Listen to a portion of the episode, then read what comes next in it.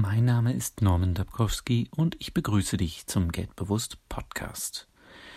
Heute möchte ich dich dazu einladen, zu beobachten, wie oft du etwas haben willst. Vielleicht kennst du das ja auch. Du bist der Überzeugung, du bräuchtest etwas, ganz unbedingt. Und wenn du es dann hast, dann ist es doch ganz anders, als du es dir erhofft hast, und du begibst dich auf die Suche nach etwas Neuem. Ich glaube, dass wir das, was wir glauben zu brauchen, sehr selten im Außen finden. Ich habe folgende Erfahrung gemacht. Wenn ich mit mir zufrieden und im Reinen bin, dann brauche ich ganz wenig im Außen. Und deshalb möchte ich dir eine Übung vorstellen. Mache dir einen Tag lang so oft wie möglich bewusst, dass gerade ein Verlangen nach etwas in dir auftaucht. Dazu kannst du in deiner Wohnung, am Schreibtisch, im Bad, am Spiegel oder wo auch immer einen kleinen Zettel hinhängen mit der Frage, was ist gerade mein Verlangen?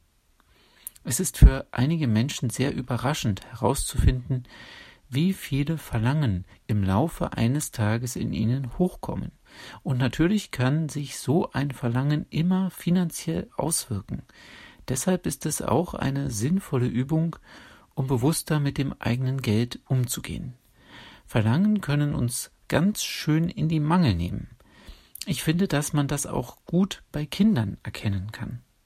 Da ist zum Beispiel das Verlangen nach einem Eis, das Verlangen nach Schokolade, das Verlangen nach Chips. Man kann den Kindern förmlich dabei zusehen, wie sich ein Verlangen ans andere reiht. Und Kinder sind auch ein guter Lehrmeister, wenn es darum geht, zu lernen, mit diesen Verlangen umzugehen. Und damit meine ich konkret, diese Verlangen nicht sofort zu stillen, sondern sie erstmal zu beobachten, zu ergründen, sich auch abzulenken und von dem Verlangen zu befreien.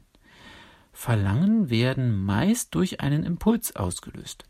Das Verlangen nach dem Eis kann durch die Klingelmelodie des Eiswagens ausgelöst werden, der durch das Wohngebiet fährt. Das Verlangen nach einem süßen Gebäck kann durch den Duft in einer Bäckerei ausgelöst werden, wo man vielleicht nur die Zeitung kaufen wollte.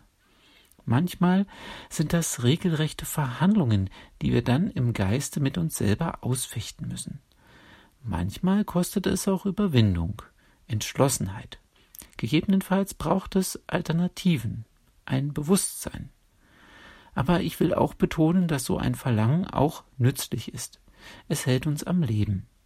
Denn ohne Verlangen nach Nahrung, nach etwas zu trinken oder nach Ruhe würden wir nicht dauerhaft leben können.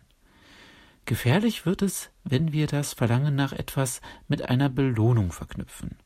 Frei nach dem Motto Ich habe so hart gearbeitet, das Eis habe ich mir jetzt einfach verdient dann marschiert das Verlangen sozusagen am Geist vorbei und wir setzen es direkt in eine Handlung um. Die Übung, einfach mal einen Tag lang zu beobachten, welches Verlangen auftaucht, hilft uns bewusster auf bestimmte Situationen reagieren zu können. Beobachte einmal, ob du beim Aufkommen eines Verlangens gerade ruhelos bist oder ganz entspannt und zufrieden. Ich wünsche dir eine erfolgreiche Woche.